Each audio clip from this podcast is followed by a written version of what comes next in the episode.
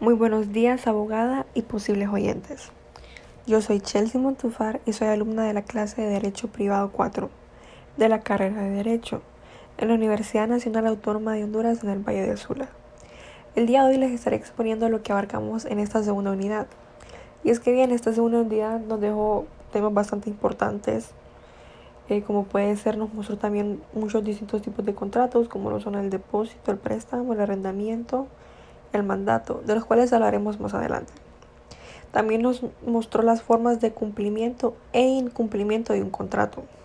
Y es justamente este tema el primero que abarcaremos, porque también fue el primer tema que abarcamos en este segundo parcial. Y es que este tema tiene dos partes. La primera es cumplimiento y la segunda es incumplimiento. El cumplimiento se basa a través del principio de pacta sunt servanta, de buena fe. Este pacta sunt servanta es escrito en latín y significa lo pactado obliga. También es popularmente conocido como los contratos están para cumplirse. Es un principio fundamental del derecho que consiste en que las partes que comparecen en la suscripción de un contrato y manifiestan su voluntad de cumplir con las condiciones pactadas, se les obliga a dar buena fe. Este puede ser aplicable en un contrato obligatorio e irrevocable y su aplicación se basa en asegurar la buena fe. Y de hecho esto también puede usar como base el artículo 1546 que de hecho nos dice los contratos deben ejecutarse de buena fe y por consiguiente obligan no solo a lo que en ellos se expresa, sino a todas las cosas que emanan precisamente de la naturaleza de la obligación o que por la ley y la costumbre pertenecen a ella. Puede utilizarse ese artículo como base jurídica para este principio. La buena fe también nos sirve para que cada parte en el contrato esté consciente y seguro de entender las obligaciones que se generarán de este.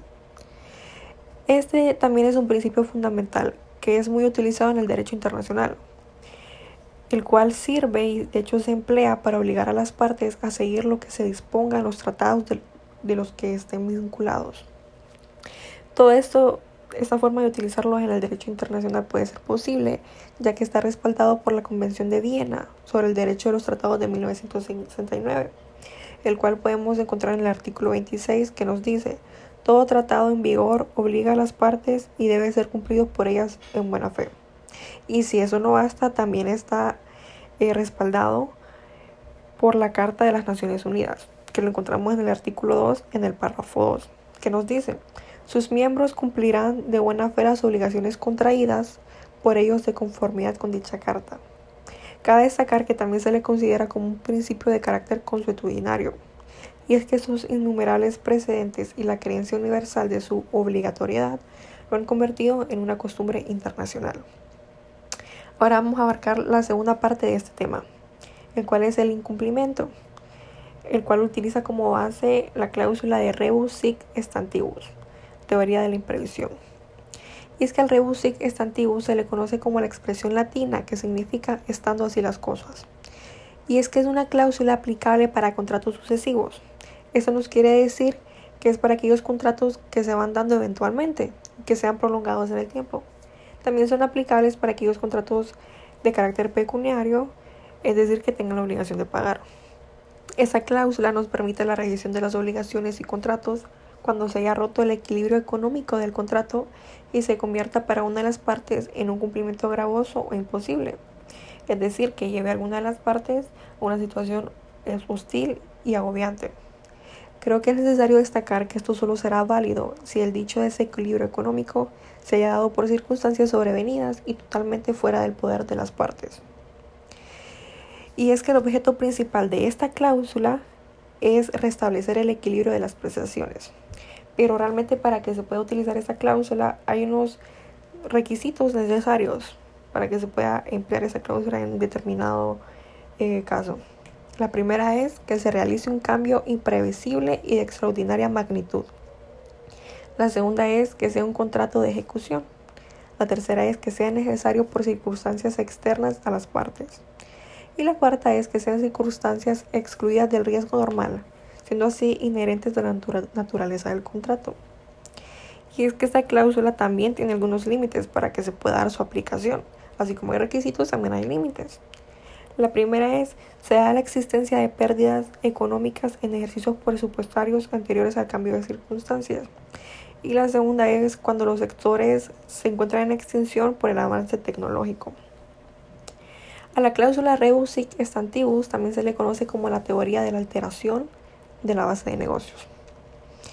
Y ahora bien, vamos a estar abarcando lo que es el segundo tema que estuvimos estudiando en este segundo eh, parcial, el cual se trata del arrendamiento.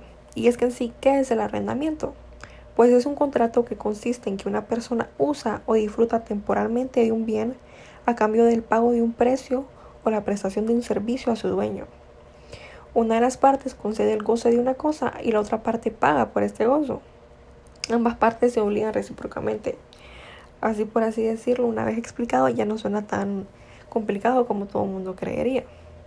Y es que también es importante mencionar cuáles son aquellas cosas que pueden ser objeto de arrendamiento. Y es que solo pueden ser objeto todas las cosas corporales e incorporales que puedan usarse sin consumirse.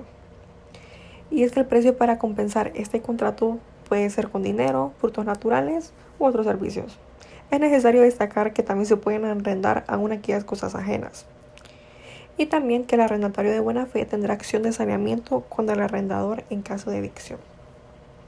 Las principales características de este tipo de contrato son que es un contrato consensual y bilateral, que puede ser tácito o expreso, puede ser de objeto mueble o inmueble y su garantía puede ser un depósito o una fianza. Este contrato tiene dos partes el arrendatario, que es aquel que adquiere el goce de algo por un pago, y el arrendador, que se le obliga a ceder algo o prestar el servicio.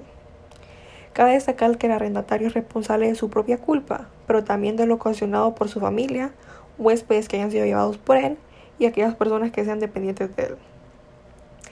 Este contrato también tiene una forma de expiración, la cual son, número uno, por la destrucción total de la cosa arrendada. Número dos, por la expiración del tiempo estipulado para la duración del arrendamiento. Número 3. Por la extinción del derecho del arrendador. Y número 4. Por sentencia del juez según los casos dados en la ley. Los tipos de arrendamientos que podemos encontrar en nuestra legislación son el arrendamiento de casas, almacenes u otros edificios, el arriendo de predios rústicos, el arriendo de criados domésticos, el arriendo de servicios inmateriales y el arriendo de transportes. Ahora bien, vamos a estar abarcando lo que es el tercer tema que estuvimos estudiando en este segundo parcial, el cual es otro tipo de contrato titulado el mandato. Y es que el mandato es un tipo de contrato que consiste en obligar a una persona a prestar algún servicio o hacer alguna cosa por cuenta o encargo de esta. Este contrato se perfecciona con la aceptación del mandatario, sin esta aceptación no estamos en nada. Esto puede ser expreso o tácito. Y también puede ser por un instrumento público o privado. Las principales características de este contrato son que es principal, ya que posee autonomía. Es preparatorio, porque necesita ser empleado para que surja un efecto de este. Y es personal, porque requiere la confianza de una de las partes. Es de carácter consensual y puede ser escrito verbal. Puede ser renumerado gratuito y se convierte en gratuito cuando, cuando hace falta algo en el determinado pacto. Este puede ser general o específico y puede ser civil o comercial. Este contrato tiene dos partes. La primera es el mandante, que es la parte que concede la facultad a la otra para que se encargue de sus negocios. Y la segunda es el mandatario, que es justamente aquella persona a la que se le encarga el manejo de algún asunto a nombre de otro. En nuestra, en nuestra legislación existen dos tipos de mandatos. El primero es el mandato general, que consiste en que esta persona se encarga de todos los negocios del mandante.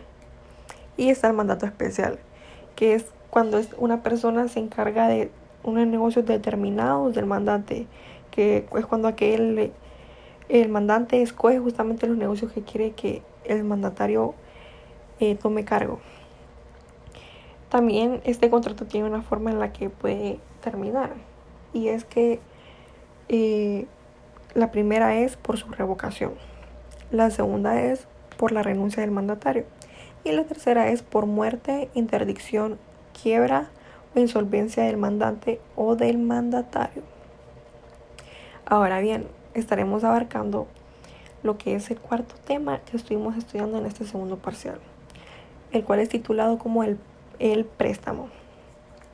Y es que el préstamo es un tipo de contrato que consiste en que una de las partes entrega a la otra cierta cantidad de bienes u objetos no fungibles para que use de ella por cierto tiempo y se le devuelva. Este tipo de contrato no se deberá no deberá tener intereses al menos que esto haya sido pactado expresamente desde el inicio. Sus principales características son que su estructura es unilateral, que es un contrato real, puede ser gratuito por naturaleza o puede ser oneroso por excepción. Es de carácter personalísimo y es de ejecución sucesiva. Esto significa que puede irse dando eventualmente. Existen dos tipos de préstamos establecidos en nuestra legislación. El primero es el comodato, este puede ser esencialmente gratuito ya que se entrega una cosa no fungible a una determinada persona para que use ella por algún tiempo. Creo que antes de continuar es necesario eh, mencionar lo que es el concepto de la cosa no fungible. Y es que es aquello que no puede ser sustituido por otros de la misma especie, calidad y cantidad. Este tipo de contrato tiene dos partes, que es el comodante, que es la persona que conserva la propiedad de la cosa prestada, y el comodatario, que es la que adquiere el uso de ella, pero no de los frutos que produzca esta. Ya por otra parte, tenemos la otra forma del tipo de, de, contrato de préstamo, que es el simple préstamo, el cual puede ser gratuito o con el pacto de pagar intereses. Y este consiste en que se dé dinero u otra cosa fungible. También aplica cuando se adquiere una propiedad, pero eso con condición de que se devuelva de la misma especie o calidad. Cabe destacar que también es importante mencionar el concepto de las cosas fungibles. Y es que cuando hablamos de cosas fungibles se refiere a las cosas muebles, reemplazables y que puedan ser consumibles. Es necesario mencionar que si se diera el caso de que no es posible restituir la cosa con la misma especie, calidad y aptitud de lo recibido, el mutuario deberá de pagar el precio de la cosa o cantidad recibida. Y esto deberá de ser regulado por el que tendría la cosa prestada en el lugar y tiempo en que deba de hacerse la restitución. Ahora bien, vamos a estar abarcando el último tema que estuvimos estudiando en este eh, segundo parcial. Obviamente, pues el último tema no es el menos importante. Es titulado el depósito. El depósito es un tipo de contrato que consiste en que el depositario recibe una cosa de parte del depositante para guardarla y restituirla cuando el depositante la pida de regreso. Las principales características de este contrato son en que su estructura es unilateral, en que es un contrato principal, ya que no, depende de otros contratos.